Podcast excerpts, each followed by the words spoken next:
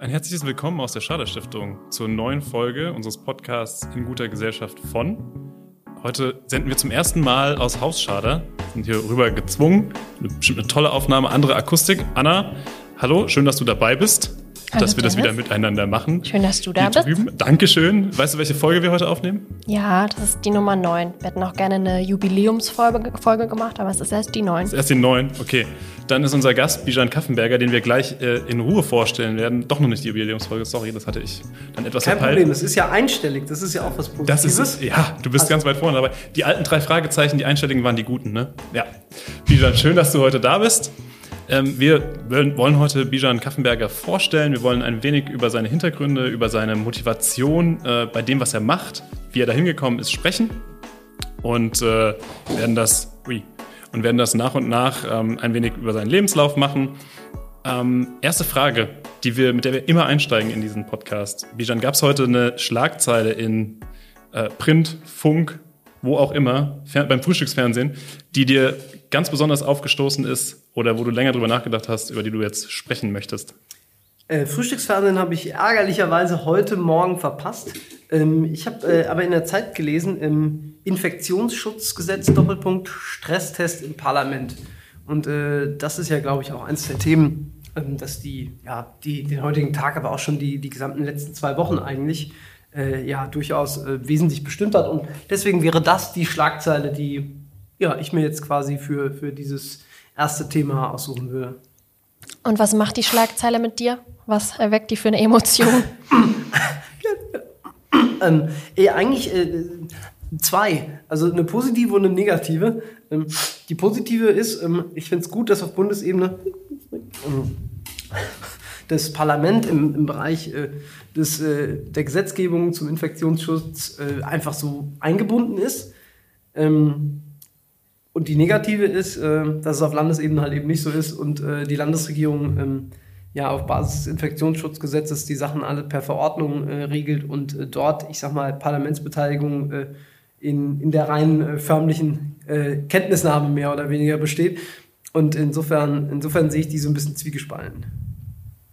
Das ist keine Schlagzeile, die mir heute Morgen aufgefallen ist. Aber ich habe mir auch gerade stecken lassen, dass sie noch gar nicht so alt sei. Von daher lag es vielleicht daran. Breaking News sozusagen. Ja, genau. Es ist, ich, glaube, ich glaube, vor zwei Stunden oder so habe ich es auf Zeit Online gesehen. Ah, Deswegen okay, ist es ja, also Zeit im Print, das, äh, genau, das, obwohl, heute ist, ja, heute ist Freitag. Äh, Das wäre ja gestern, gestern, gestern gewesen. Hätte dann gestern sein müssen. Das stimmt. Bijan, wir wollen dich etwas genauer vorstellen. Anna, magst du äh, Bijan gerade, wir kennen ihn ganz gut, aber magst du unseren HörerInnen Bijan mal vorstellen? Ja, gerne. Ich hoffe, wir haben alles richtig recherchiert. Wenn nicht, unterbreche ich schamlos. Bitte sofort. Bijan Kaffenberger, du bist Jahrgang äh, 89. 1989, damit keine Missverständnisse entstehen. Gut gehalten. ist Politiker und YouTuber, hauptamtlich Mitglied des Hessischen Landtages in Wiesbaden, äh, das seit 2019. Er ist digitalpolitischer Sprecher der SPD-Fraktion. Ähm, er ist im Ausschuss für Digitales und im Finanzausschuss Mitglied. Studiert hat Bijan Wirtschaftswissenschaft und im Master dann Economics and Economic Policy an der Goethe-Universität in Frankfurt. Ähm, danach hat er mit einem Promotionsvorhaben begonnen, aber dann kam so ein bisschen die politische Karriere in die Quere. Äh, vor seiner Wahl in den Hessischen Landtag arbeitete er als Referent für Breitbandausbau und Digitalisierung im Thüringer Ministerium für Wirtschaft, Wissenschaft und digitale Gesellschaft. Du hast mich nicht unterbrochen. Ähm, es war, es war, ja, nee, es war ähm, nahezu perfekt. ähm, der, der, Aus, der zweite Ausschuss, in dem ich Mitglied bin, ist tatsächlich der Unterausschuss für Finanzcontrolling. Ähm, aber das war ja, da war ja mit Finanzausschuss eigentlich schon, schon, schon relativ nah dran. Und der Master heißt äh, Inter, äh, Master für International Economics and Economic Policy. Insofern, ähm, das ist, aber das ist, äh, sind meine Issues, würde ich sagen. Okay, fast. fast, fast. Ich bin ein bisschen erstaunt, dass wir den Jahrgang mitgenannt haben. Das machen wir eigentlich nie, oder? Doch, das haben wir schon öfter gemacht. Das haben wir schon öfter gemacht. Doch, doch. Okay. Aber wahrscheinlich bin ich auch der Jüngste bisher, oder? Hm, Weiß ich gar Siehst du, nicht. da, da hakt es dann nämlich direkt. Das, ich glaube nicht, dass wir es immer machen. Wir fragen ja nicht alle nach ihrem Alter. Wir Anna. wollen auch niemand, genau, wir wollen auch niemanden aufgrund seines Alters diskriminieren. Weder, weder ältere Menschen noch jüngere. Nee, das, finde ich, sowieso finde ich nicht. eine gute Einstellung. Ich finde es immer ganz schön zur Einordnung, wenn man weiß, wie, wie alt jemand so ist. Das stimmt. Aber weiter. Aber weiter, genau. Bijan, du bist hier in der Nähe aufgewachsen. Wir haben da schon ein, zwei Mal drüber gesprochen. Ja. Und äh, dann hier auf dem Gymnasium um die Ecke, Edith Stein Gymnasium, äh, hast du dein Abi gemacht. Ähm, erzähl uns ein bisschen was vom Aufwachsen hier. Mhm. Ja, also ich bin ähm, äh, bis zum Tod meiner Mutter, als ich sieben war, äh, habe ich hier in der Goethestraße gewohnt, also quasi ja, so 200, 300 Meter, die voll was ist es, niemals ohne Seife waschen, westlich äh, von der Schader Stiftung. Ähm, und äh, ja, da in so einem, das, ich glaube, Nassau, ist das Nassauische Heimstätte, ist das, glaube ich. Da, das ist da an der Ecke, wo sie diesen Bau jetzt davor gesetzt haben. Ähm, und, und, genau, bin auf der, auf der Mauneweg-Schule auch eingeschult worden. Die ist ja auch quasi hier direkt ums Eck zwischen hier und Prinz Emigarten. Ja, also ich mochte es hier immer. Also ich finde, es ist ein sehr, sehr, sehr schöner Teil der Stadt. Äh, vielleicht sogar der schönste.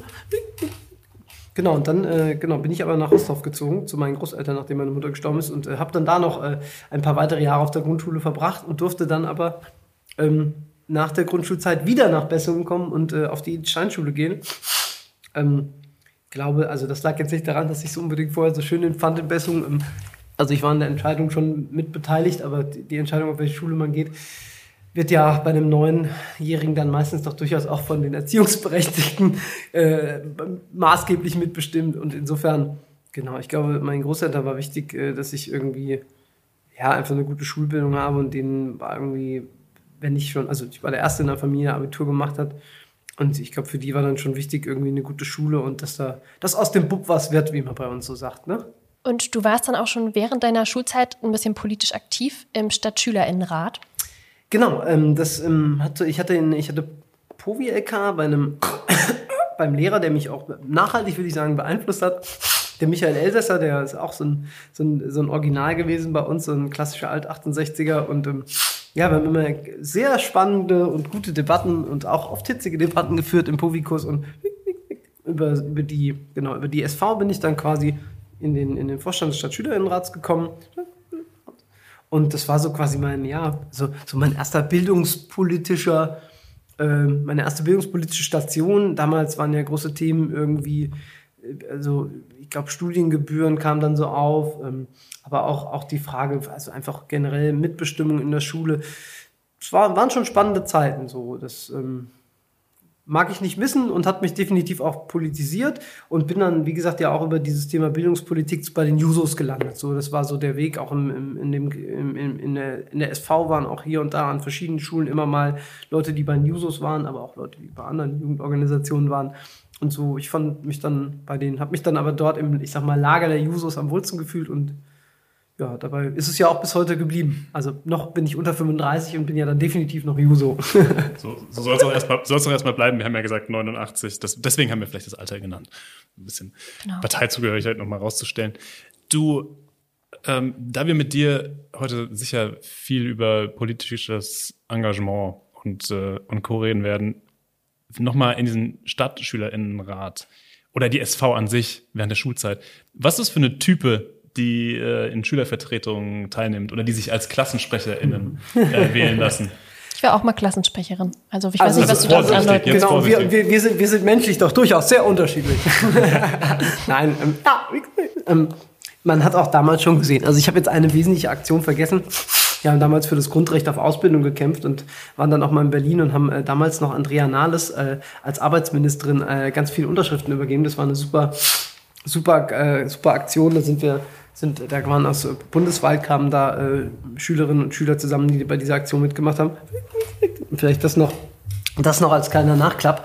Und äh, da hat man auch, hat man quasi auch gesehen, also nicht nur in, in Darmstadt, sondern auch von dem, von den Schülerinnen und Schülern, die von anderswo kamen, dass das doch super heterogen war. Also da war von, also da waren von, ich sag mal, äh, damals gab es auch noch die Diesterwegschule, äh, die gibt's ja heute gar nicht mehr. Äh, da waren von, ich sag mal, relativ, re relativ stabilen äh, Charps, würde man wahrscheinlich sagen, ähm, bis, zu den, bis zu den durchaus doch ähm, eher gehobenerem Klientel, sage ich jetzt mal, äh, von, von der Marienhöhe, äh, war da alles vertreten. Und, und oh, gerade die am Berufsschulzentrum Nord, ähm, die, die das war auch, das war natürlich nochmal, wenn man, wenn man aus einer Berufsschule kommt, im Vergleich zu den, zu den, zu den Gymnasien ein ganz anderer Schlag Leute.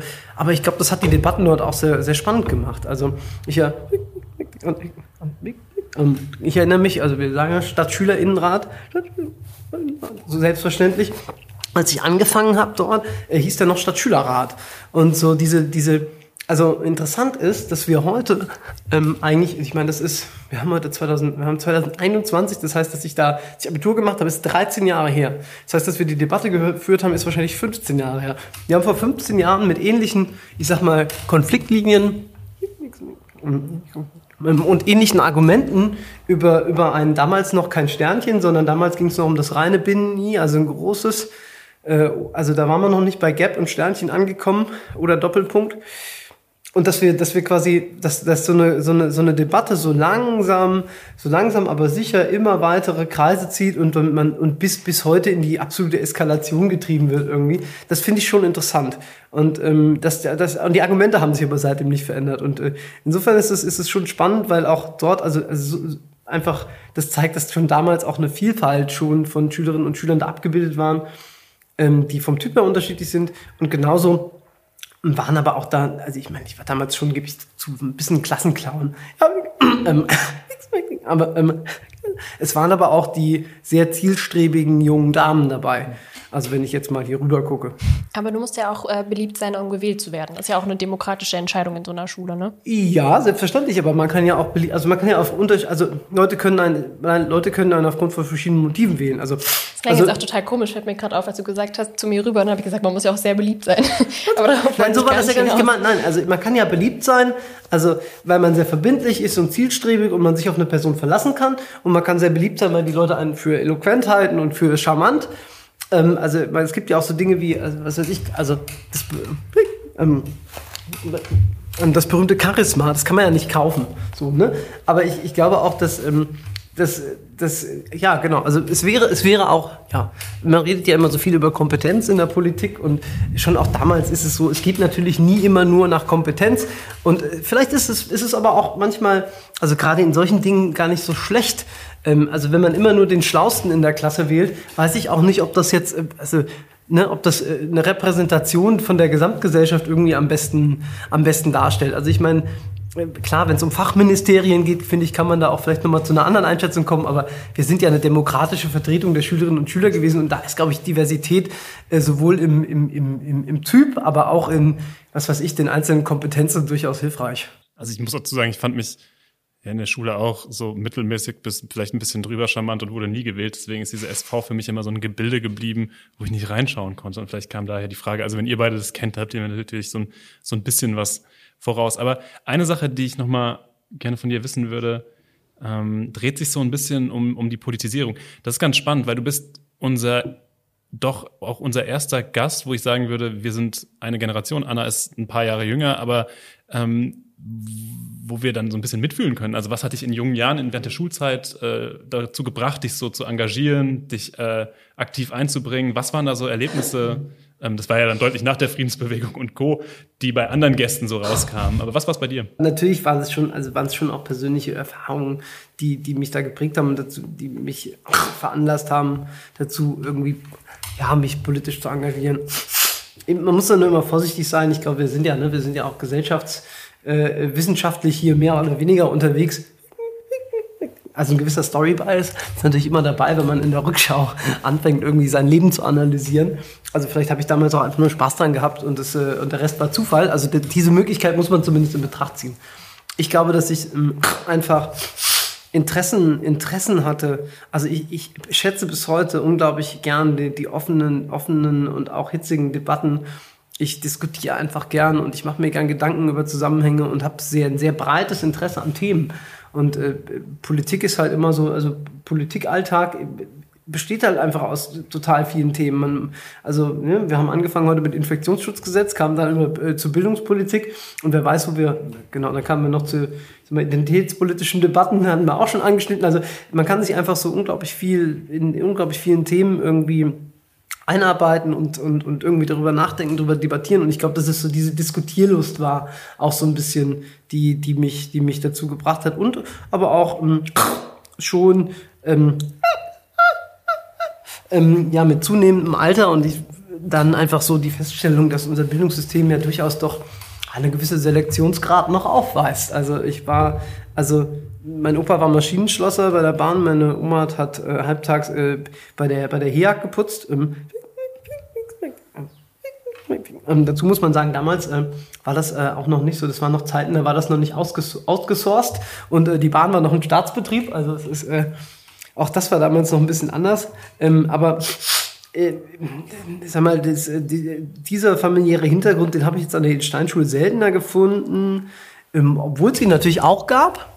Ähm, und es wurde dann je weiter, also an einer Goethe-Uni im, im Wirtschaftsstudium wenig, weniger bis fast gar nicht mehr und dann äh, wenn man sich so umgeschaut hat, wer sonst noch so promoviert hat, dann war man eigentlich bei nahe Null. Und das ist ja auch was, was, ähm, ja, das kann man, also das sieht man ja an den Zahlen, wenn man sich äh, die Statistiken dazu anguckt. Das ist, äh, bescheinigt uns ja auch regelmäßig die OECD in Deutschland.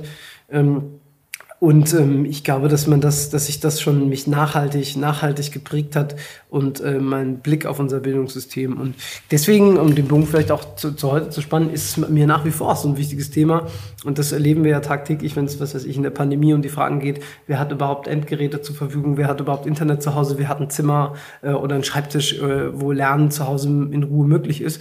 Und eigentlich sind das alles Fragen, die man sich auch ja, vorher hätte vielleicht schon stellen können oder müssen und die wir uns auch damals gestellt haben, äh, glaube ich, weil wir ja auch das Thema, das Thema Lernmittelfreiheit ähm, damals schon sehr, sehr bespielt haben oder auch diese Frage nach dem, was ich angesprochen hatte, Grundrecht auf Ausbildung, das sind ja alles, sind ja alles Sachen, ähm, die, die, ja, die hatten einfach schon immer Bildungsgerechtigkeit zum Ziel und ich würde auch sagen, dass das immer noch, immer noch eines der wesentlichen Dinge ist, die mich so umtreibt.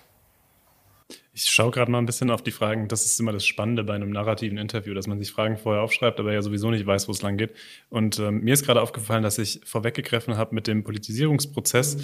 und äh, habe mir dann die anderen Fragen angeschaut und du hast alle schon mal angeschnitten. Also wir haben ja eine ganz, ganz ordentliche Vorbereitung und können dabei vielem weitermachen. Aber wir haben eine Frage noch. Aber vorne. nicht bei allem. nee, nicht bei allem, auf gar keinen Fall.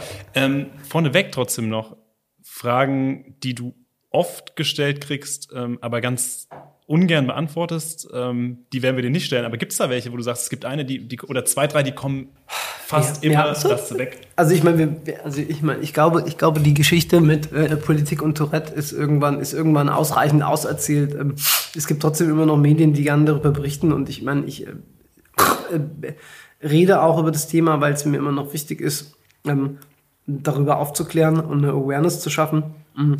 Gerade weil viele andere Menschen mit Tourette eben nicht so in die Öffentlichkeit gehen und die halten keine Reden irgendwo, sondern wollen am liebsten äh, die Tür hinter sich zumachen und ihre Ruhe, weil sie irgendwie mit den Blicken auf der Straße nicht klarkommen. Und ich glaube, für so Leute macht das schon Mut, wenn sie, wenn sie quasi mich irgendwo sehen oder, oder ich einfach als gutes Beispiel da und als äh, ja, Tourette-Erklärbär quasi draußen rumlaufe. Aber ähm, ich glaube, glaube, man muss nicht äh, jedes Interview äh, darüber, also in, in, jedem Interview dazu gefragt werden. Und ich glaube, es ist auch eine Frage, ähm, dass, es, äh, dass man mich eben darauf nicht reduziert, weil, ja, weil ich glaube, dass ich auch zu ganz vielen anderen Dingen ja, zumindest das eine oder andere zu sagen habe. Ob das dann immer klug ist, ist die andere Sache. ja, das haben wir uns auch schon gedacht. Ähm, ich würde an einer Stelle jetzt vielleicht noch mal weiterbringen. Du hast dich irgendwann entschieden, oder zumindest für die Zeit, in der du jetzt gerade steckst, Politik zu deinem Beruf zu machen. Mhm. Ähm, ich frage jetzt mal ein bisschen frech. Das haben auch die Wählerinnen und Wähler entschieden. Also die haben mir die Entscheidung Stimmt. dann doch abgenommen. Stimmt, aber du hast ähm, dich zur Wahl gestellt genau, in jedem Fall. ähm, was bringt es denn eigentlich, sich politisch zu engagieren? Werden denn die wichtigen Entscheidungen nicht ganz woanders getroffen? Frage ich dich jetzt einfach mhm. mal. Ja, frech. also es ist, ähm, ich bin, bin im Hessischen Landtag, äh, sitze ich in der Opposition, äh, da würde ich schon sagen, dass ähm, die wichtigen Entscheidungen auch äh, oft in der Regierung getroffen werden. Aber nichtsdestotrotz gibt es ähm, ähm, gibt es ja schon gewisse Einflussmöglichkeiten. Und ähm, also allein die Tatsache, dass ich heute hier sitze, zeigt ja, dass ähm, ähm, ja, das Gewinnen von der Wahl auch für jemanden in der Opposition eine Möglichkeit ist, dass man weitere Plattformen gibt, in denen man für seine Ideen werben kann. Und genauso ist es ja auch ähm, mit, dem, mit dem Parlament. Also das Parlament ist ja kein das Parlament ist ja zum Glück immer noch die erste Gewalt und sollte, soll, sollte im besten Fall das Handeln der, die Handeln der Regierung kontrollieren und beeinflussen. Und insofern kann man ja schon auch irgendwie seine Punkte machen, wenn man natürlich aber auch, wenn, aber wenn man richtig was gestalten will, muss man in der Regierung sein, das ist klar. Ich meine, ich habe vorher im Landesministerium gearbeitet, bevor ich in den Landtag kam. Ähm, es ist schon so, dass wir in Deutschland einfach eine sehr starke sehr starke Regierungen, Regierungen haben, die schon, also ich meine, es gibt ja auch Bürokratieforschung, die durchaus belegt, dass, ähm, dass quasi in der Exekutive sehr viel mehr, mehr Entscheidungen getroffen werden oder sehr viel mehr bewegt werden kann und auch das, ja, also hier ne, der Beamten- und Beamtenapparat äh, schon durchaus ähm, gewisse Persistenz äh, darstellt und ähm, das ist ja auch, mag ja auch okay sein, aber ähm, so ein bisschen mehr durch ein bisschen mehr äh, mehr Gewalt äh, für die äh, ein bisschen mehr Macht für die erste Gewalt würde ich mir jetzt gerade und da waren wir auch am Anfang ähm, gerade in den Pandemiezeiten vielleicht doch durchaus wünschen. Über die Jusos haben wir gesprochen. Du bist äh, Landtagsabgeordneter äh, in Wiesbaden für die SPD, also für einen Tanker unter den Parteien. Äh, du nennst sie auch in ja, gewissen Bereichen strukturkonservativ. Wie viel kann man in in so einer Partei noch bewe bewegen? Sind Parteien grundsätzlich vom Aussterben bedroht? Ähm, wie siehst du das so, Spannungsverhältnis Parteien und hm. äh, andere Plattformen, also aktivistischere Plattformen? Ja. Ähm, ich bin erstmal entsetzt, Dennis. Du hast mein Buch gelesen. Ähm, oder zumindest Auszüge. Ähm, Nein, ähm, ja, das habe ich, das habe ich gesagt. Das will ich auch immer noch sagen. Das gilt im Übrigen, aber ähm, das gilt im Übrigen genauso für die CDU. Bei den Grünen kann ich es nicht einschätzen, glaube ich mittlerweile vielleicht sogar auch schon. Ähm, ich glaube, der, ich glaube, man sieht so ein bisschen an der. Wir hatten jetzt ja gerade in Hessen Kommunalwahl und die Kommunalwahl sind immer so ein bisschen für mich ein ganz guter Indikator dafür, auch wie viel wie viel so Mitgliederzahl und Organisationsgrad schon auch noch ausmacht. Und ähm, der Abgesang der ähm, der Abgesang auf die SPD ist ja natürlich auch beliebt in vielen Medien. Also das ähm, wird jetzt gerade äh, wird das gerade so ein bisschen abgelöst. Das hat man halt ganz vergessen, weil jetzt äh, der Streit in der Union das Thema Nummer eins ist. Aber ich glaube, die Kommunalwahlen in Hessen haben gezeigt, dass quasi einfach viele Mitglieder zu haben, gerade vor Ort, lokal, noch total viel hilft. Also wir haben wir sind klar deutlich mit, äh, ich glaube, 24, 25 Prozent äh, zweitstärkste Kraft in Hessen, hinter der CDU mit 28 und dann kommt, glaube ich, lange nichts und die Grünen sind so bei 18, trotz Hype auf Bundesebene. ja, äh, wir haben eigentlich, glaube ich, keine, keine Bürgermeisterwahl verloren. Ähm, ähm, haben, haben ähm, auch, auch, was ich mich auf die Landräte schaue, gute Ergebnisse und das ist ja das, glaube ich, was dieser Organisationsgrad halt eben ausmacht. Das gerade in, also gerade, gerade in der Kommunalpolitik immer noch Vereinsvorsitzende irgendwie in der, in der SPD sind ähm, oder, oder irgendwie andere MultiplikatorInnen auf, auf, auf, auf den unteren Ebenen, die quasi ja, halt eben noch der Sozialdemokratie gewogen sind oder eben sogar Mitglied. Und ich finde, da merkt man schon, dass es halt eben noch einen Unterschied macht, ähm, ob man halt eben ein Tanker ist oder ein bisschen, ich sag mal, ein bisschen flinkeres Boot. Und ähm, hat das Zukunft? Ich glaube, das hat, also ich glaube, dass Parteien haben, also gut, das, also da habe ich auch das Grundgesetz auf meiner Seite. Ne? Also ähm, sie, sie wirken an der politischen Willensbildung mit. Insofern, wir sind halt eine Parteiendemokratie. Ähm, ich sehe auch, also auf kommunaler Ebene, also wir sprachen eben drüber, also in Darmstadt zum Beispiel oder auch in, in Frankfurt hat natürlich zum Beispiel Volt auch ein super starkes Ergebnis aus dem Stand geholt. Die Frage ist aber nur, wie nachhaltig ist sowas? Also ich meine, wir haben Thema Piratenpartei etc. Ähm, es, es, es gibt aber auf jeden Fall Klientel, die für die, die quasi jetzt im Nichtwählerbereich sind oder die sich von niemandem mehr so richtig angesprochen fühlen.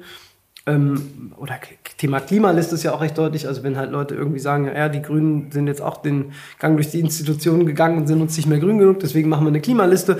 Und natürlich gibt es immer Partikularinteressen, die sich von, also die sich dann von dem ja, von, von, den, von den Parteien äh, nicht so angesprochen fühlen. Aber ich glaube, das hat es schon immer gegeben. Insofern ich gehe, ich glaube, dass sich natürlich unser politisches System verändert und wir uns auf einem anderen, in einem Mehrparteiensystem wiederfinden, als das früher war. Aber ich meine, das ist jetzt ja auch keine neue Erkenntnis. Also früher gab es halt irgendwie Alleinregierungen, Alleinregierungen, Max, dann kam mal die FDP als Mehrheitsbeschaffer dazu ähm, bis sie dann irgendwie bei Helmut Schmidt sich von uns verabschiedet haben, so ungefähr.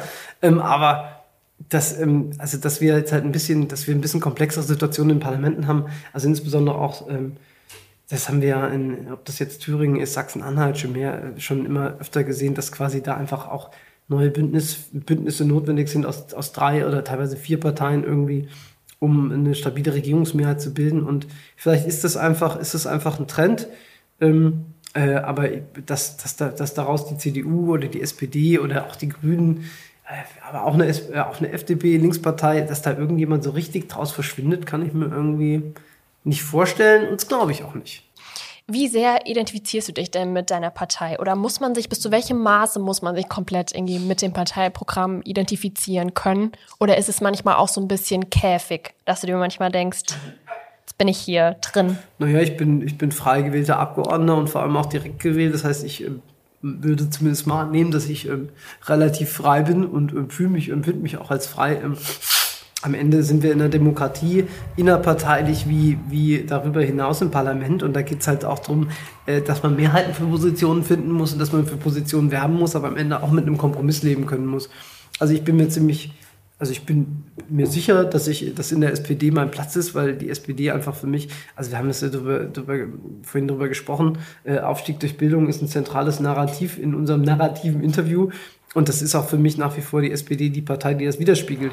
Gerade jetzt in Zeiten, wo sich äh, wo wir große Transformationsprozesse erleben, ähm, Digitalisierung, Klimawandel etc., ähm, da ist ähm, also Sicher, Sicherheit durch Bildung oder, oder sowas ist ja, also Aus- und Weiterbildung wird viel, viel wichtiger werden. Wir haben, wir haben Strukturwandel in Industrien. Also es schreit ja förmlich nach einer Sozialdemokratie.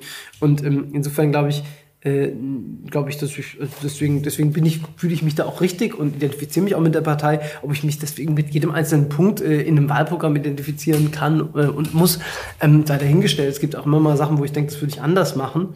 Ähm, ja, aber schlicht und ergreifend muss ich dann auch sagen, also wenn mich, wenn mich auf, auf, auf Landesebene irgendwas stört, dann muss ich halt dafür sorgen, dass es anders läuft. Und wenn ich auf Bundesebene irgendwie denke, dass irgendwie was da anders laufen müsste, ähm, da müsste ich für den Bundesvorstand der SPD kandidieren und äh, äh, nicht, nicht in, also ich bin kein Freund davon, in, äh, in, in, in was weiß ich, jetzt heute hier im Podcast äh, der Schader Stiftung ähm, Entscheidungen auf äh, meiner Partei auf Bundesebene von Gremien zu kritisieren, in denen ich nicht drin sitze. Und das, äh, es ist aber so ein bisschen, und ich glaube, das ist das vielleicht noch dazu, das ist so ein bisschen auch so durch Social Media und äh, ich bin jetzt da noch nicht so lange auf Twitter, habe mich lange dagegen gewehrt, aber als digitalpolitischer Sprecher musste ich dann irgendwie ähm, ja, also es ist natürlich auch irgendwie verlockend, sich als äh, Rebell irgendwie da in Szene zu setzen und irgendwie äh, von außen heraus auf Ebenen, für die man quasi gar nicht äh, zuständig ist oder bei denen man nicht, nicht kein, keine Aktien im Spiel hat, äh, aus dem Off zu kommentieren. Und da ist jetzt egal, ob das ehemalige Parteivorsitzende, ehemalige Kanzler oder Abgeordnete aus anderen Parlamenten sind.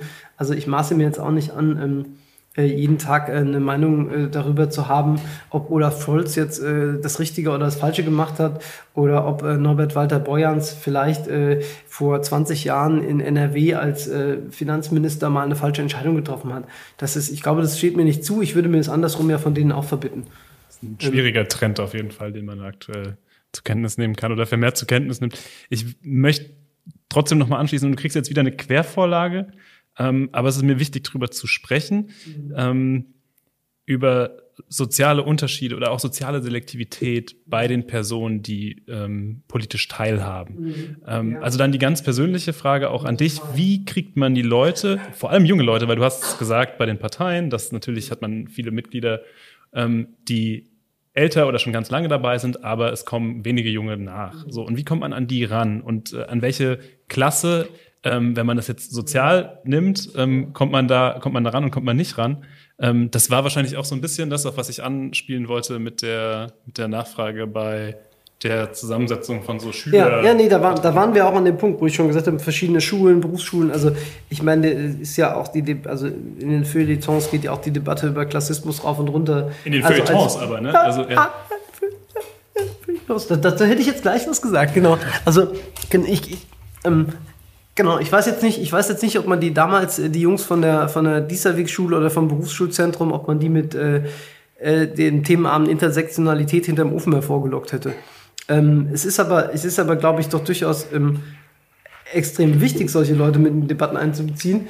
Also, aber und wenn es konkret wird, funktio also funktioniert das auch. Also wenn man mal, wenn man quasi, wenn man es quasi am konkreten Beispiel diskutiert, ähm, Warum haben in Eberstadt Süd viele Schülerinnen und Schüler denn kein digitales Endgerät? Sind die Leute alle sofort dabei?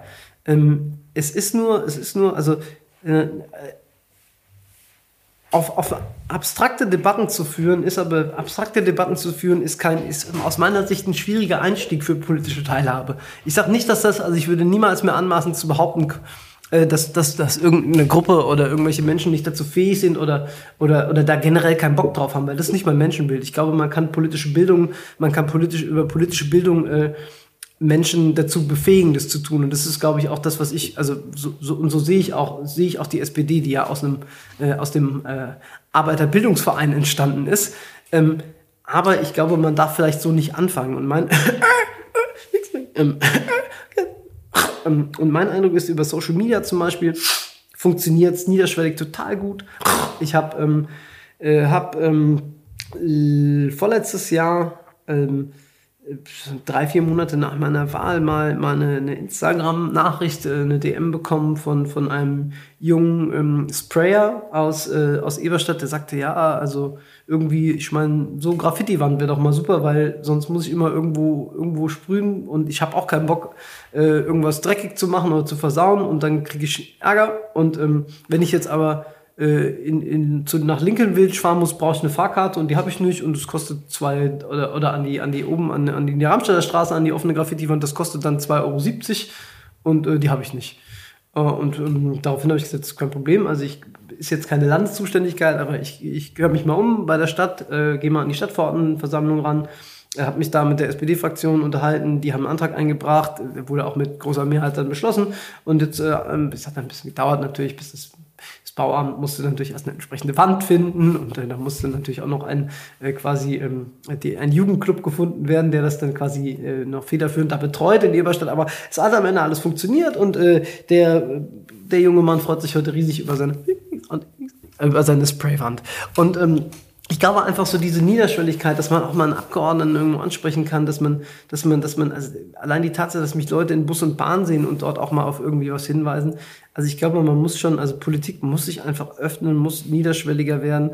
Total wichtig, das ist leider was, was in Corona auch äh, ausfällt. Äh, weitgehend sind die, sind die Schulen, sind in, in, Schulen zu gehen. Also wir haben jetzt einen digitalen Girls Day, das ist, äh, ist vielleicht zumindest ein bisschen eine Lösung, wo wir dann so eine Zoom-Konferenz, Zoom-Rundgang und Konferenz mit, äh, mit Mädchen machen ähm, im Landtag. Aber ich glaube, dass gerade dieses Thema politische Bildung und ähm, total wichtig ist und dass Abgeordnete ja, zielgruppengerecht ihre Sachen dann auch aufbereiten. Also ich meine, wir sind jetzt heute, wir sind jetzt heute hier in einem, in einem, in einem anderen Rahmen, aber ich glaube, man muss, man muss nicht, also es gehört einfach eine große, breite Klaviatur dazu und ich glaube, man muss sich auch mal irgendwie in eine Gruppe von äh, 17-Jährigen setzen können, ohne dass die den Eindruck haben, äh, was will der Opa. Du bist jetzt ja auch noch natürlich relativ jung, ne? Also ist vielleicht ja, aber man, ja, ja, aber man kann ja den Anspruch an sich haben, das irgendwie zu behalten, ne? Und ich glaube, also weiß nicht, ob, also ich glaube, ich glaube, der sicherste Weg, sich zumindest ähm, das meiste davon zu behalten, ist, sich immer wieder bewusst zu machen und zu reflektieren. Und da waren wir, also deswegen ist es ja auch so wichtig, dass wir über dieses Thema, also, also was weiß ich, auch wenn es bisher nur in den Feuilletons ist, über, die, über dieses Thema Klassismus sprechen. Und ähm, deswegen ist es auch so wichtig, dass wir über, über andere Themen, also struktureller Rassismus brauchen wir jetzt gar nicht, brauchen wir gar nicht anfangen. Oder die Frage ist, wie sind Menschen mit Behinderung repräsentiert in der Politik? Also diese Repräsentationsdebatten schon zu führen, ist wichtig. Aber ähm, wir, müssen, wir müssen immer auch probieren, die Leute dabei in ihrer Lebensrealität abzuholen, weil sonst halt die Gefahr besteht, dass, dass quasi ähm, obwohl wir, obwohl man mit den, mit den, mit den, mit diesen Debatten was Positives für diese Menschen möchte, man sie einfach gar nicht in die Debatte mit einbezieht. Und ähm, das ist ja, das ist ja auch nicht Ziel der Debatte. Also wir sind ja, wir sind ja gerade hier in der Schader Stiftung will man ja auch ein Forum sein, was in die Gesellschaft wirkt. Und ähm, äh, wir sind ja, das soll, das soll kein abgeschlossenes Forum sein, in dem ähm, honorarige äh, Professorinnen und Professoren ähm, unter sich bleiben, um mal zu diskutieren, wie Gesellschaft äh, denn ist. Und ich glaube, das ist ähm, das Ziel muss schon sein, immer nach draußen zu gehen und auch in Kontakt mit den Menschen zu kommen und auch mit denen, äh, die nicht die Feuilletons lesen oder in die Theaterpremieren gehen. Stimmt. Finde ich ganz spannend, weil wir das ja auch haben. Wir haben ja auch im äh, Kollegium dann, also wir kommen rein und wir machen das ein, zwei Jahre und wir kämpfen immer mal wieder darum, das zu öffnen für Personengruppen, die vielleicht noch nicht so, so oft hier vor Ort sind. Und dann ist aber natürlich auch immer die Gefahr, entfremdest du dich irgendwann davon. Also hast du die Kämpfe irgendwann zu oft gekämpft und dann wirst du halt auf einmal nicht mehr gewählt, weißt du, dann ist es vorbei. Ähm, dann kommt man so in, in, den, in den Alltagstrudel und geht vielleicht nicht mehr auf alle zu oder hört nicht mehr allen zu, weil man meint, man hat es vielleicht alle schon mal gehört oder das meiste. Also die Gefahr besteht ja einfach. Wir sind nun mal jetzt, äh, wir noch nicht so lange bei der Schaderstiftung, du bist in deiner ersten Legislaturperiode. Ähm, aber ich hoffe natürlich oder ich wünsche dir, dass das äh, immer so bleibt. Das wäre absolut klasse. Ja, es ist, es ist natürlich, es ist jeden Tag, es ist jeden Tag, jeden, jeden Tag, an dem man aufsteht, es ist auch ein Kampf mit sich selbst.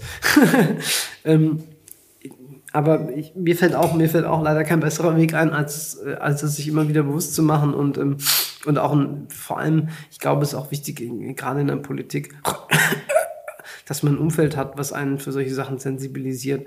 Also das Thema, das Thema Bodenhaftung, das Thema irgendwie, ähm, ja, Demut auch manchmal und, ähm, und auch, dass man irgendwie die Bekanntheit nicht mit Bedeutung verwechselt. Also ich glaube, ich bin ja relativ bekannt äh, für einen, ein, Anführungszeichen, einfachen Landtagsabgeordneten im Hessischen Landtag. Und ich glaube, dass man, dass man das reflektiert und dass man sich das immer wieder bewusst macht, das, das erdet einen. Und ähm, ja, ansonsten äh, kann ich die Leute aber auch nur ermutigen, halt eben äh, offen, offen auf äh, mich auch zuzugehen oder aber auch auf andere Abgeordnete, auf ihre Abgeordneten im Allgemeinen. Also äh, jetzt gerade in der Krise ist es ja auch so, dass sehr viele Menschen sich an, an, an Politik wenden. Also ich habe sehr viele in der Telefonsprechstunde, Videosprechstunde, aber auch als Post- oder E-Mail-Zuschrift gehabt. Sei es Familien in der Krise ähm, äh, oder auch einfach Familien, die sich unorganisiert äh, mit Blick auf Kinderbetreuung, mit Blick auf das Thema Schule an mich wenden. Aber hier ist es ja ganz oft schon auch, also hat man einfach auch schon soziale ähm, Selektionseffekte der Menschen, die sich überhaupt an einen Abgeordneten wenden. Und ich glaube, dass das einerseits, also einerseits die Leute, man muss die Leute ermutigen, sich, dass man, äh, dass sie sich an einen wenden und dass man und diese Offenheit signalisieren. Und dann muss man halt auch konsequent aber probieren, auf sowas auch einzugehen. Und auch wenn es irgendwie nur eine, nur eine äh, nicht ganz professionell formulierte Instagram-Nachricht ist. Ähm, also ich kann von einem 14-Jährigen aus Eberstadt jetzt auch nicht erwarten, dass der sehr geehrte Abgeordnete schreibt als Anrede. Äh, ist auch die Frage, ob ich das brauche. Hat ja bei uns auch anders geklappt. Ach so, ja, stimmt, ja. ich meine, das ist halt auch die Frage, wie viele 14-Jährige schreiben, vielleicht, es fällt mir kein Beispiel ein, aber schreiben eine Annalena Baerbock oder so auf Instagram eine Nachricht. Ich weiß es nicht, wen, wen erreicht man da? Und ähm, ist, es, ist es immer so eine gute Plattform oder wie Ja, aber sie könnte, also sie steht Annalena Baerbock ja frei auch selber, selber auf Instagram-Nachrichten zu antworten. Also das, also das mag jetzt irgendwie hart klingen. Ähm, ich meine, klar, okay, sie ist Parteivorsitzende von, von, der, äh, von der Bundespartei, aber ähm, es ist eine Frage von Prioritäten und es ist eine Frage davon, ob, ob, ob es mir wichtiger ist, äh, in irgendwelchen Parteigremien Dinge zu tun oder ob es mir wichtiger ist, ähm, selber Sachen zu beantworten. Ich meine, klar, das kostet alles Zeit und äh, ja, es ist auch, es ist auch verdammt, äh, also ne, wenn es Arbeitsschutz gäbe, hätten viele Leute mit Mandat auf jeden Fall ein Problem. Und es ist ein Zeitfresser, keine Frage. Aber ähm, ein gewisses, also ich, ich, also ich glaube, ein gewisses, gewisses halbwegs ungefilterten Zugang zu Nachrichten ohne, ohne so eine Gatekeeper-Funktion von Büros ist manchmal ist manchmal auch wichtig. Also ich meine, man, man hört ja immer mal wieder so diese Schaudergeschichten von Menschen in einer, in, in, in ja, also da geht es ja nicht nur um Politik, in, also man spricht dann immer von Entscheiderinnen und Entscheidern, ähm, die irgendwie völlig von ihren Büros abgeschirmt irgendwie in, in, im, im, im siebten Stock in ihrem großen Rieseneinzelbüro hinter ihrem drei Meter Schreibtisch sitzen, aus dem Fenster starren und denken, ah, die Welt da draußen ah, es kommt jemand in mein Büro und bringt mir die neuesten Dinge, die ich wissen muss. Also ich meine, früher hat man dann irgendwie einfach ein Fernsehen im Büro gehabt und hat gesagt, äh, hier, dann gucke ich mal so, ne? Was da so im Fernsehen läuft, was die anderen Leute jetzt gerade so sehen. Aber ich glaube, das ist einfach, also das ist, das macht es halt unglaublich schwer und ich weiß auch nicht, ob das noch so zeitgemäß ist. Bildbums Glotze. Ja, ja das, das, das habe ich jetzt bewusst, das habe ich ja, gedacht, aber das habe ich nicht gesagt. Ja, ich, ich wollte, ja, ich, ich weiß, wir sind schon wieder da, da von der Partei ein bisschen immer, weggekommen. Immer, immer, ich, immer nur, immer nur, ja, also, nein, aber ich meine, ja, also immer, wir können ja darüber sprechen. Ich meine, offensichtlich hat äh, die SPD ja auch noch einen Kanzler gestellt, an den man sich erinnern kann, der sich ja auch, äh, wir waren ja vorhin beim Thema zu Wort melden, schon zu Wort gemeldet hat und gesagt, äh, man braucht jetzt endlich mal Führung in diesem Land. Ähm, Aber lass mich dann nochmal gerade einhaken, weil auch, auch das würde mich interessieren. Wir haben es ähm, ein bisschen vorweg rausgearbeitet, aber du hast es auch gerade gesagt. Ähm, dein Bekanntheitsgrad ist ein anderer im Hessischen Landtag als der von deinen Abgeordneten und Abgeordneten, also von den Kollegen mhm. und Kolleginnen.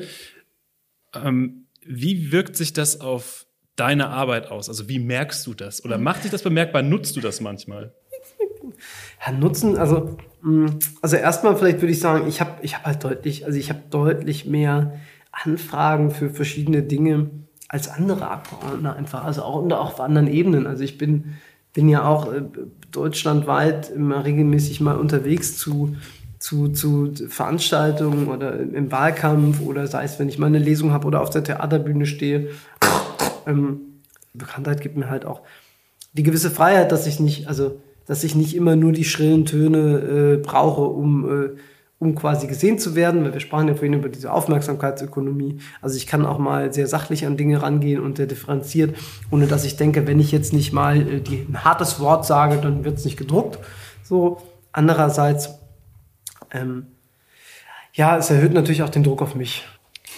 Weil wir gerade schon beim Landtag sind, wie sieht denn so ein typischer Tag für dich, vielleicht abgesehen von Corona, vielleicht auch jetzt in diesen Zeiten für dich im Landtag aus? Und mit wem hängst du da so rum? Wem Hängt man da auch parteiübergreifend rum oder macht man sowas nicht? Ja, ach, es ist ähm, doch, also, ähm, also zunächst mal ähm, so ein normaler Tag, also normale Tage im Landtag gibt es eigentlich nicht. Man hat ja so ein bisschen so eine, so eine Monatsstruktur. Ähm, also erste Woche nur Fraktionen, zweite, zweite Woche dann irgendwie Fraktion und Arbeitskreis, äh, dritte Woche Ausschüsse, vierte Woche Landtags, äh, Landtagsplenarwoche und so, so wiederholt sich das dann immer never ending. Äh, okay, dann kommen auch irgendwann zum Glück mal die, die, die Ferien, ne? in den Ferien ist sitzungsfrei, was nicht heißt, dass man dann nicht arbeitet. Ja, der, ich, vielleicht ist die Plenarwoche das Interessante, um das zu erzählen. Da kommt man, kommt man dienstags nach Wiesbaden, hat um 11 Uhr Fraktionssitzung, dann ist äh, danach noch eine kurze Mittagspause, um 14 Uhr geht's ins Plenum, dann gibt's Fragestunde. Da kann man dann vorher abgereichte Fragen an die Regierung richten. So meistens so ein bisschen probiert man immer mal so ein bisschen die Regierung vielleicht mal an, an der Stelle zu kitzeln, also in, aus der Opposition. Ähm, vielleicht aber auch was aus dem Wahlkreis mitzunehmen. Also wieso, wieso ist denn ähm, die, äh, weiß ich nicht, wieso ist äh, der, Fahrrad, der Fahrradschnellweg von Darmstadt nach Frankfurt immer noch äh, irgendwie keinen 500 Meter vorangekommen? Ähm, und dann antwortet der Verkehrsminister und sagt, oh, Herr Kaffenberger, das haben Sie ja, stimmt ja gar nicht. Also wir haben ja letzte Woche erst wieder einen Spatenstich gemacht. Und ähm, ja, und, und, die, und die, die, die regierungstragenden äh, schwarz-grüne Fraktion fragt dann so, so, so mal halt so Sachen und sagt hier, er fragt dann irgendwas, was gut ist, damit der Minister was Positives berichten kann. Ähm, ähm, das, ja, das ist so ein bisschen ein Spiel, ähm, aber man redet natürlich auch danach irgendwie noch normal miteinander. Und äh, ich meine es jetzt nicht so, dass ich dann, dass ich dann äh, zur Landesregierung hingehe und sage, da habe ich aber vorhin aber mal euch vorgeführt oder die zu mir sagen, Herr Kaffenberger, ne, haben wir sie aber mal vorgeführt. Nee, aber klar steht man mal beim Kaffee zusammen.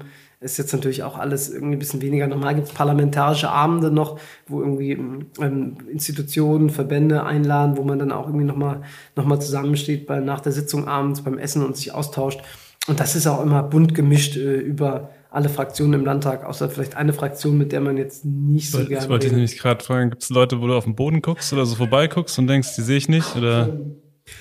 Naja, ich sag mal, es ist. Ähm, ähm, ich, also es gibt einfach, es gibt einfach Leute im Parlament, deren Menschenbild ist äh, so deutlich von meinem abweichend und so äh, xenophob und menschenfeindlich. Äh, dass ich äh, überhaupt nicht wüsste, auf, welchem, auf welcher, also auf welche Basis lässt wir sich vermeiden, das Gespräch. Dann, ja, das selbstverständlich ist es vermeiden. Also ich meine, man kann auch, also ich, es gibt, ähm, wie soll ich sagen, es gibt, es gibt ein, es gibt ein Recht äh, auf körperliche Unversehrtheit und äh, äh ein Recht darauf, äh, nicht diskriminiert zu werden. Das sind äh, ne, alle, die im Landtag sitzen, sind äh, in einem demokratischen Verfahren gewählt. Das heißt nicht, dass die alle demokratisch sind ähm, von, ihr, von dem Geist, den sie in sich tragen. Und ähm, ja, es gibt, es gibt auch, kein, auch kein Recht auf einen Handschlag von Bijan Kaffenberger. Ähm, so, ähm, ist auch nicht, heißt ja nicht so, dass man sich das verdienen muss, aber ich, ich kann mir, glaube ich, immer noch aussuchen, mit wem ich meine Zeit verbringen möchte. Ähm, solange es jetzt, äh, und äh, das finde ich, und das, das ist auch in Ordnung, glaube ich. Ähm, ähm, ähm, ja, also ist auch nicht so, dass die Leute äh, aktiv meine Nähe suchen und ähm, das, ich bin jetzt auch nicht böse drum, aber also was weiß ich, ob das jetzt zum Beispiel ein gutes Beispiel ist, der Landtagspräsident, ach, also also nicht für, für das, was ich eben genannt habe, sondern für den Austausch. Also ich, äh, also der Landtagspräsident ist ein sehr, Boris Rhein ist ein sehr, ja, ein sehr freundlicher, netter äh, Gesprächspartner, der sehr viel mit den Abgeordneten, Abgeordneten mal redet und mal fragt, wie es so läuft, auch mal durch die Gänge geht und so. Das hat sich, also ne, also das zeigt ja schon auch, dass er, ne, dass man da überparteilich irgendwie, ja, auch gerade, gerade, gerade im Präsidium ist das ja auch so, da wird ja viel Ablauf der Sitzung oder oder so wird ja da viel miteinander auch irgendwie vorher besprochen, wo wird, zu welchen Themen wird wie lange geredet. Das sind ja alles Sachen, die machen im Hessischen Landtag alle Parteien im, äh, im, im Präsidium miteinander aus und das auch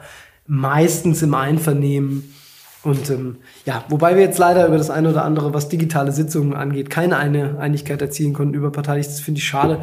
Aber ähm, am Ende, am Ende sind, sind es auch äh, im Landtag Menschen und am Ende haben die auch äh, Gefühle und äh, Präferenzen, finden manche Leute besser, manche Leute schlechter. Und ähm, ähm, es wäre auch schade, wenn es gar keine menschliche Seite mehr hätte. Absolut. Also das Gott, ja. eine total Reinfall. Aber ähm, nee, äh, es war eine ich will jetzt nicht sagen geschickt, aber es war natürlich eine gelegte Frage, denn ich hatte ungefähr eine Idee davon, wie du darauf antwortest, ob man Leute oder durch Leute hindurchschauen kann oder mit wem man nicht redet. Denn wir wollen nochmal über Sprache reden mit dir. Und zwar wollten wir dich fragen, ob du sagen würdest, dass du inzwischen so ein PolitikerInnen-Sprech ganz gut drauf hast und internalisiert. Und ähm, findest du es auch okay, dass man es so nennt? Sprache, Sprache, Sprache ist schon Macht und äh, Sprache äh, ist ein unglaublich weites und komplexes Feld.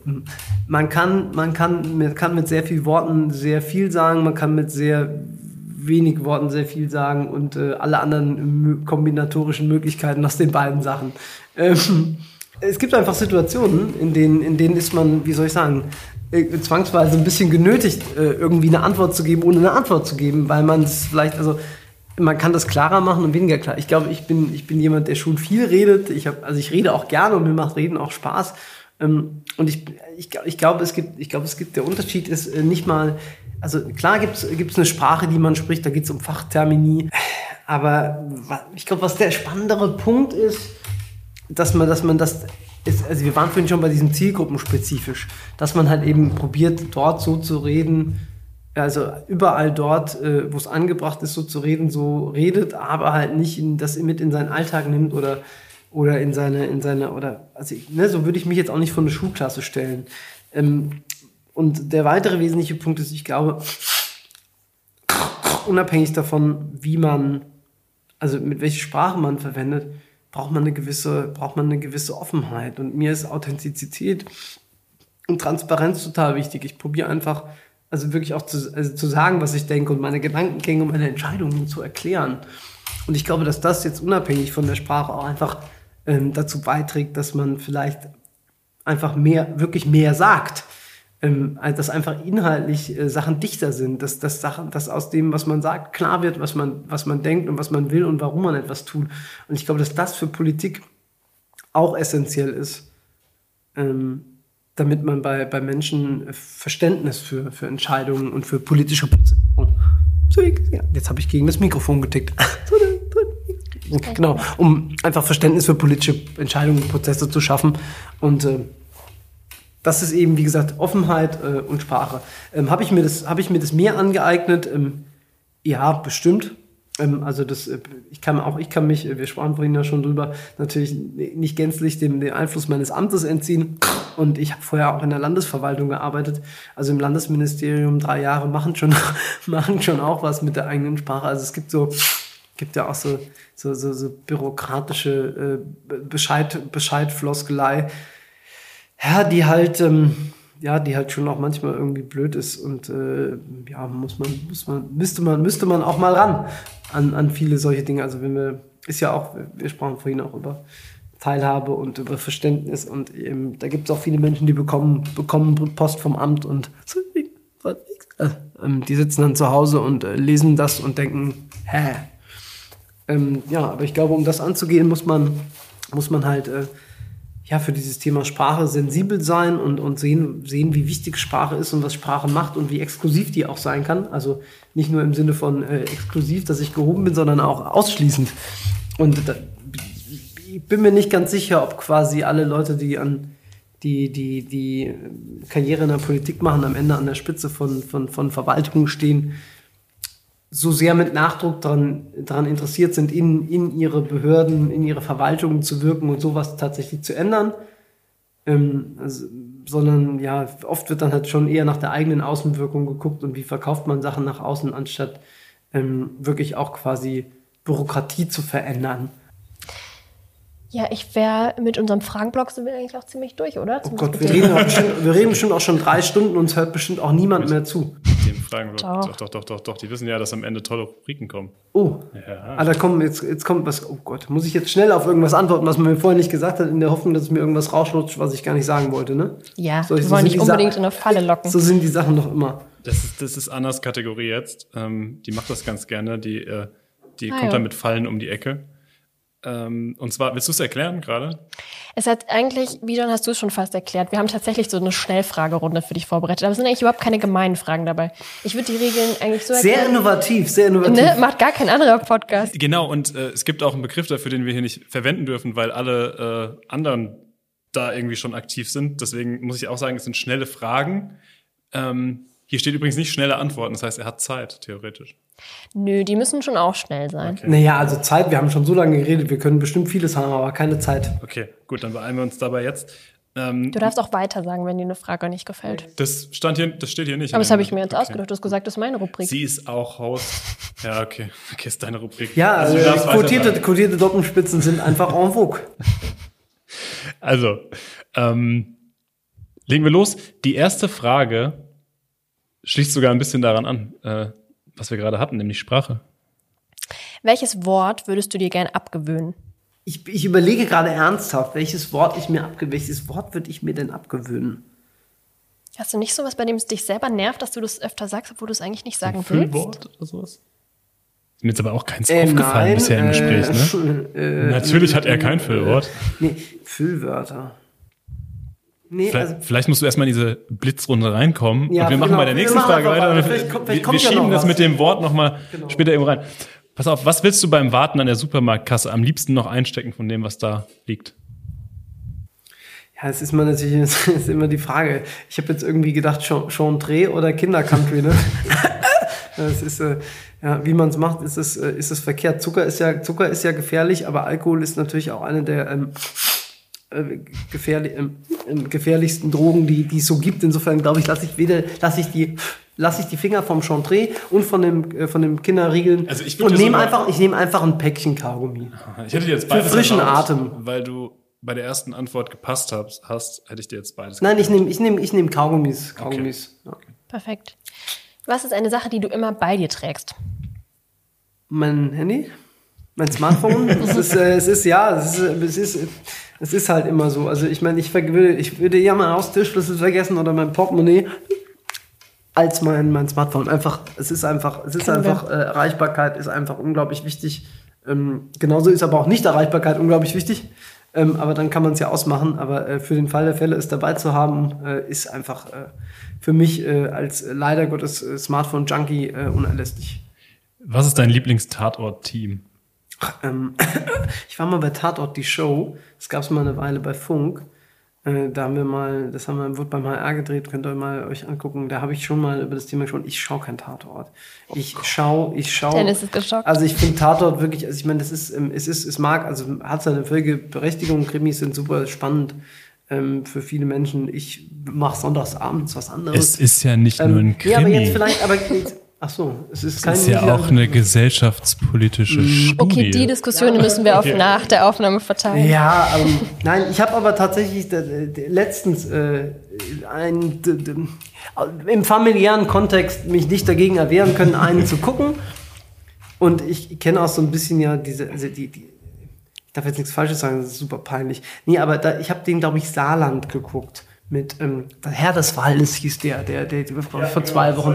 Und ich muss sagen, ja, und ich finde die, fand die beiden jetzt so ganz, die waren ganz schnuckelig, ist- die zwei. das ist also das äh, gebe ich, gebe ich offen zu, die, die haben mir einfach sehr gut, ich fand, ich fand die, fand die, die waren so ganz coole Kleidung, sahen, sahen ganz adrett aus und sind da so durch den Wald gerannt und haben ein bisschen ähm, Good Cop, Bad Cop gespielt, so, das war, also hatte was. Also eine gewisse Ästhetik. Ja, aber ich meine, wie gesagt, ich finde, ja, aber Ich auch kein Tatort. genau, ich, genau, aber ich fand die, ich fand die beiden ganz nett. Und ansonsten, ansonsten ist ja immer die Frage ganz klar, äh, die Antwort immer ganz einfach, ganz klar Münster, ganz klar Münster. Ne? Also nur, also, Nee, siehst du, die Antwort wollte ich nicht hören und ich bin mit deiner super zufrieden. Ähm, und wir können gerne weitermachen. Ich will noch einen Kommentar dazu ablassen. Meiner Meinung nach haben Kommissarinnen immer, aber auch wirklich immer Lederjacken an, weil es sind nämlich taffe taffe Frauen und die brauchen eine Lederjacke. Ist mir optisch Oh, aufgefallen. ist es, oh jetzt, hab, jetzt fällt mir erst mal auf, dass ich, hier, dass ich hier zwei Männer gewählt habe. Das ist korrekt, aber die haben zwei gut. äh, ja nur Kolleginnen hinten einen. dran. Also das ist ein Viererteam. Ja, ich weiß, ich weiß, ich weiß, ich weiß, genau. Die, und das mit den äh, Ledermänteln das, oder Lederjacken, das stimmt auch nicht ganz. Also da nicht gibt's, mehr. Nee, nee, ja, oder nicht mehr wahrscheinlich. Ja, ja, okay, das checken wir nachher okay, noch. wird, Okay, das wird einen Faktencheck geben. ist wichtig.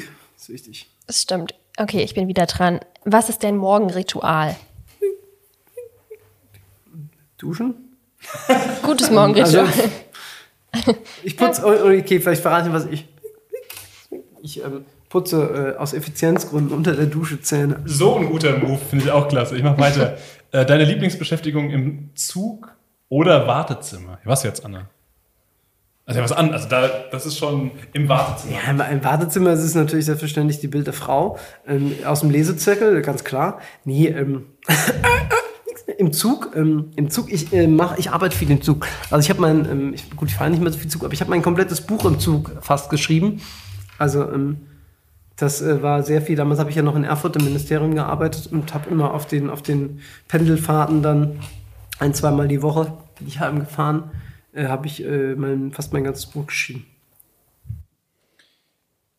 Okay, ein Wort, das du immer falsch schreibst oder aussprichst. Oder sogar falsch an, ja, falsch anwendest, wäre was anderes. Lass mal ein Wort, falsch, immer falsch falsch anwenden, also. Das passiert ähm, dir nicht, ne? Also Wir wir, schreiben wir, oder- es ist viel heute, glaube ich, auch schon. Also mir ist immer, mir ist immer total wichtig, authentisch zu, zu sein. Und das Problem bei authentisch ist das Nomen dazu, die Authentizität. Das ist aber auch ein schwieriges Ja, Wort. aber da, das ist Authentizität, das, das geht ganz, ganz schnell. Und ich meine, am Ende bin ich halt ein echter Hesse. Ich habe auch SCH-Problem, ne? da sind doch überall nur Ds. Authentizität. Authentizität.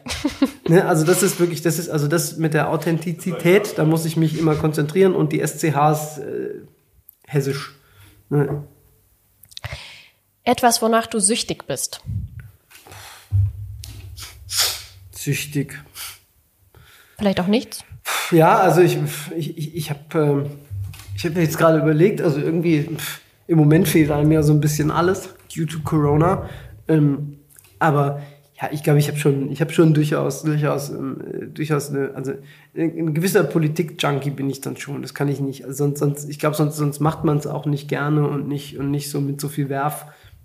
Also ich schon, ich könnte schon, könnte schon, ich ne, höre dann unter der Dusche morgens, während ich meine Zähne putze, auch schon irgendwie Deutschlandfunk oder H-Info und äh, lese unglaublich viel Zeitung und, und, und irgendwie will schon auch politische Informationen aufsaugen, immer und Ja. zu jeder Zeit. Jetzt, jetzt muss ich nochmal, ich weiß, das ist eine schnelle Fragerunde und Ja, das ist ja, deine das Kategorie, aber ich, ja, ich, ein- einmal muss ich noch nachhaken, weil du ja vorhin gesagt hast, Twitter hast du dich lange gewehrt und jetzt sagst du, du, bist, du wärst äh, ein, ein Politik-Junkie, wie, also Ja, ich lese da viel, ne? Ich lese da viel mit und schaue so, was so an Debatten abgeht, aber ähm, äh, also die, die Zeichenzahl und äh, die Art und Weise, wie da debattiert wird, also ist doch, also das ist, wie soll ich sagen, das ist mir zu, das ist mir viel zu wenig, viel zu viel schwarz-weiß, viel zu schrill, viel zu wenig differenziert, viel zu wenig mit dem Ziel irgendwie zu überzeugen oder, oder interessante Argumente auszutauschen. Also das ist, ich diskutiere, ich diskutiere weil ich in der, in dem Diskurs einen Mehrwert sehe und nicht um, um Recht und nur um Recht zu haben. Okay, die Sucht hatten wir gerade. Du darfst einen Tag eine andere Person sein. Wer wärst du? Jetzt muss ich habe gerade im Kopf gehabt, äh, das soll man ja nicht machen. Singen ist ja immer ganz verpönt. So. Ähm, deswegen sage ich, rede ich den Text einfach. I wanna be a girl just for a day. Ai, ai, ai, habe ich jetzt gerade gedacht. Das, Hättest das, auch singen dürfen. ich, nee, ich glaube, das, das wäre doch mal spannend. Irgendeine, also irgendeine, ne, ne, jetzt waren wir schon bei Singen. hey, Beyoncé, oder? Das wäre doch mal was. Beyoncé für einen Tag, oder? Also das finde ich auch nicht schlecht. Ja. Ich denke auch. Okay. Hast du eine spontane Buchempfehlung? Es ist ja kein, kein äh, natürlich mein Buch, mein Buch kaufen ist immer gut. Nein, ich habe äh, ich habe von Mai T. Nguyen Kim ähm, ah, äh, die kleinste gemeinsame Wirklichkeit. Das hat sie mir freundlicherweise äh, zukommen lassen mit einem äh, herzlichen Gruß der Autorin. Ähm, und äh, das finde ich ganz spannend, einfach weil mich ähm, schon seit längerem diese Frage von wissenschaftlicher Fundierung, von, von Debatten und äh, umtreibt und weil ich auch jemand bin, der der Wissenschaft sehr viel beimisst und der Wissenschaftskommunikation wichtig findet. Und ähm, genau, das macht sie, glaube ich, wie kaum eine andere. Deswegen ist sie ja, glaube ich, letztes Jahr was auch Journalistin des Jahres geworden. Und äh, nicht zu Unrecht in vielen Sendungen eingeladen und äh, äh, zu Gast und wird gehört in diesem Diskurs. Okay. Springen von der Wissenschaftskommunikation zum Sport. Olympische Disziplin, in der du gern Gold gewinnen würdest.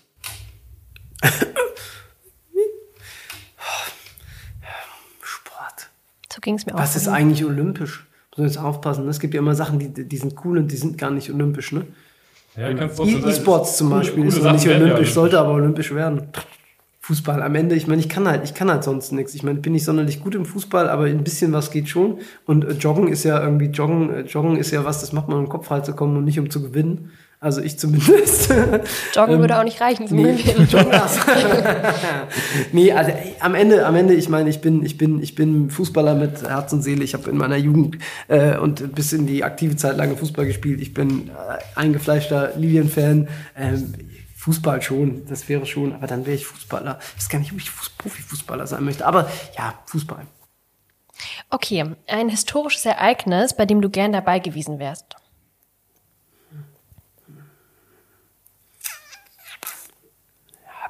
Ich bin 1989 geboren, ne? Nee, du sagst jetzt nicht, nee, nee. okay, schieß los. Ich bin gespannt. Ich habe nämlich ein historisches Ereignis ausgeschlossen, wo ich gesagt habe, da unterbreche ich ihn. Ähm, tatsächlich glaube ich, dass sie wiederfallen. Nein, ich, also ich bin, also ich bin halt, ich bin halt in, in der Zeit geboren, dass ich nicht aktiv wahrnehmen kann, wahrnehmen konnte. Und ich glaube heute, also ich meine, in- in- später ist man immer schlauer und auch meine Zeit, in der ich in Thüringen gearbeitet habe, ich glaube, da ist so viel, also kann man heute in der Rückschau sagen, da ist so viel so schlecht gelaufen. Das hatte auch was mit Pfälzer Saumagen zu tun unter Umständen. Ähm, und viele, viele von den Scherben äh, kehrt man ja auch heute noch so ein bisschen zusammen. Ich meine, auch da geht es um Fragen der, der Wertschätzung, der Identität, der Repräsentation. Ähm, und ich glaube, ich wäre, wäre damals gern dabei gewesen, um ein paar Sachen vielleicht äh, anders zu machen, als, als man sie am Ende gemacht hat. Okay, ich habe noch, das ist die vorletzte. Wenn du eine Million Euro hättest und sie spenden müsstest, Müsstest. wohin würden sie gehen? Also ich kann so viel schon mal verraten, ich habe die nicht. Ähm, ich glaube, ich würde ich glaube, ich würde eine, eine Stiftung, eine Stiftung, äh, wird sie eine Stiftung geben, die sich für ähm, die Förderung von äh, benachteiligten Kindern und Jugendlichen im Bildungsbereich einsetzt. Ich glaube, das ist das, ist das logisch stringenteste, was man, was man damit machen kann. Klingt gut. Dann jetzt noch die letzte. Ähm, was ist ein Vorurteil über dich, dem du öfter begegnest? Schon wieder eher fragender Blick. Ja, das ist ähm, das Blöde ist ja, dass die das Blöde ist ja immer, dass im, also mit der Bekanntheit und, und dem Amt die Leute einem die, die, die Leute einem unglaublich selten selten genau das ins Gesicht sagen, was sie über- was sie über einen denken. Das war früher noch anders. Ähm, würde ich mir übrigens auch wünschen. Also ich würde, es sollten viel mehr Leute mir äh, ehrlich sagen, was sie, was, was äh, sie über mich denken. Äh, sie müssen sich auch keine Sorgen machen, dass ich das nicht äh, genauso tue. Ähm, wir waren ja vorhin schon bei dem Thema äh, mediale Präsenz. Ich glaube, es gibt sehr, sehr viele Leute, die denken, dass ich, dass ich mich da drin sonne, dass ich das brauche, dass ich, äh, also dass das quasi mein Ziel ist oder mein Antrieb, möglichst vielen Kanälen zu sehen zu sein. Ich glaube, das ist es nicht. Also ich glaube, ich habe Spaß dran, also an sowas wie heute, aber ich glaube nicht, dass ich das brauche. Und ähm, ich glaube, so eine, so ich bin, ich, also ich, ich kann schon, ich kann schon Rampensau, aber es ist jetzt, es ist jetzt nicht so, dass ich, dass ich, dass das quasi, das ist, was mich, was mich antreibt.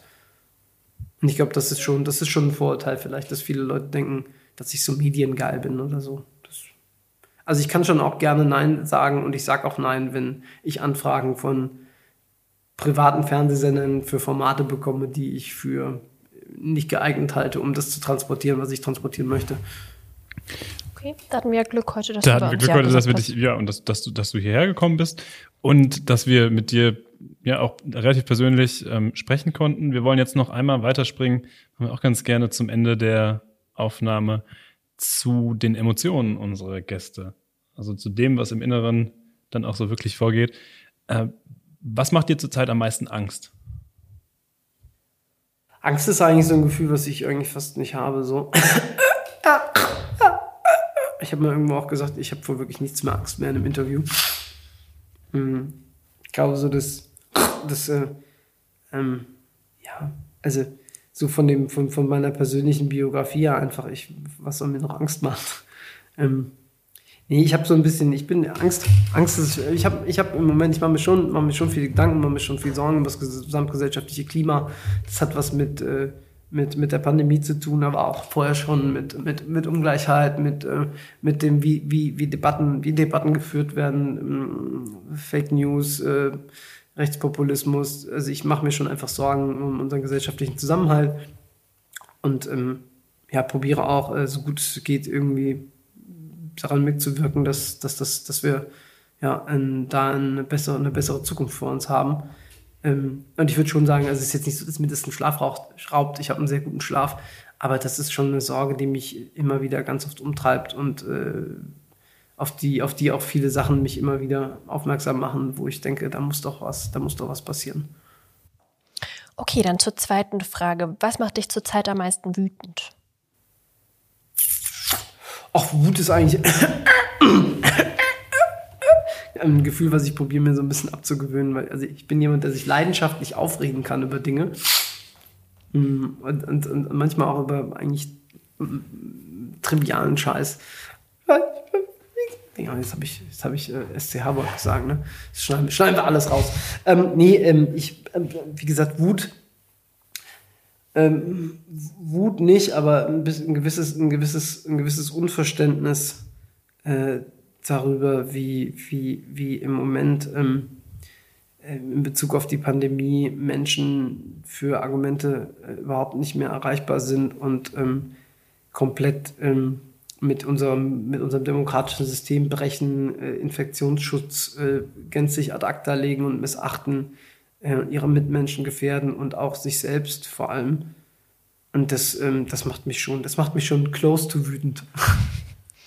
Fast. Dann eine letzte positivere Nummer. Was macht dich zurzeit am meisten oder was macht dich zurzeit glücklich? Jetzt sag nicht, das ist auch keine Emotion, die du empfindest. Das Doch, ich empfinde sehr, ich, ich empfinde sehr viel. Also ich nein, das ist, das ist also das ist ähm, nein, es, es wird es, es wird es wird immer es wird immer wärmer. Es ist ähm, das Wetter wird besser. Der, der Winter ist definitiv vorbei. Ähm, das ist schon, also ich bin, ich bin, ich bin ein Sonnenkind. Ich brauche ich brauch Sonne und ich brauche warm. Ich brauche am liebsten äh, noch äh, Strand und Meer. Und das, äh, das rückt, ich sag mal, in greifbarere Nähe so langsam Mitte, Ende April. Ja, hoffentlich. Ich finde es heute noch ganz schön kalt. Aber gut, vielleicht, wenn die Folge rauskommt, vielleicht. Wenn die Folge. Ich wollte gerade sagen, das ist das, was unsere Folgen immer so das Gegenteil von zeitlos macht dass wir zu viele Daten immer hier reinschmeißen. Das können wir alles es rausschneiden. Wir können, nein, das war deine ernst ihr, Antwort. Oder ihr bringt es im April, im April nächstes Jahr. oh Gott, das wäre ein bisschen arg gespielt. Nein, das ist eine super Antwort. Gut, ich glaube, da sind wir auch am Ende der Folge. Ich sage ja. auf jeden Fall schon mal ein großes Dankeschön dafür, dass du ja, heute Dank bei für die uns Einladung. warst. Danke. Das äh, gebe ich gerne zurück. Dadurch, dass äh, du hier bei uns in der Nähe bist, konnten wir das auch mit allen Sicherheitsvorkehrungen persönlich möglich machen und das hat uns mega Spaß gemacht. Also ich kann für mich sprechen, mir hat es Spaß gemacht. Und danke an dich, Dennis, dass du wie immer dabei bist. Danke Schön. an Alex, der uns hier mit der Technik wie immer supportet. Die Technik ist sehr wichtig. Ja. Da kommt der digitale Gedanke wieder durch. Genau, ansonsten möchte ich noch loswerden. Wir haben auch schon über Social Media gesprochen. Wir haben noch nicht so lange unseren Instagram-Account. Folgt uns da alle. Folgt auf jeden Fall auch unserem Podcast auf allen Plattformen, auf denen ihr so unterwegs seid. Meldet euch ansonsten äh, bei uns mit allen Fragen und Anregungen. Und alles andere ist auf unserer Website zu finden. Und lasst ein paar Herzchen für die Bilder da. Genau. Definitiv. Und ihr könnt auch Bijan auf, ja, auf Instagram und Twitter, er nutzt es mittlerweile auch, folgen. Twitter ja, mag er besonders Facebook. gerne. Und auch Facebook noch, genau. Aber ihr könnt natürlich auch anrufen, mir eine E-Mail schreiben, ähm, äh, irgendwie, genau, irgendwie auf irgendeine Art mich kontaktieren, wenn es irgendwas, insbesondere mit Wahlkreisbezug gibt. Perfekt. Bijan, danke, dass du da warst. Sehr gerne. War ein schöner Nachmittag hier und bald wieder. Danke. Tschüss. Tschüss. Tschüss.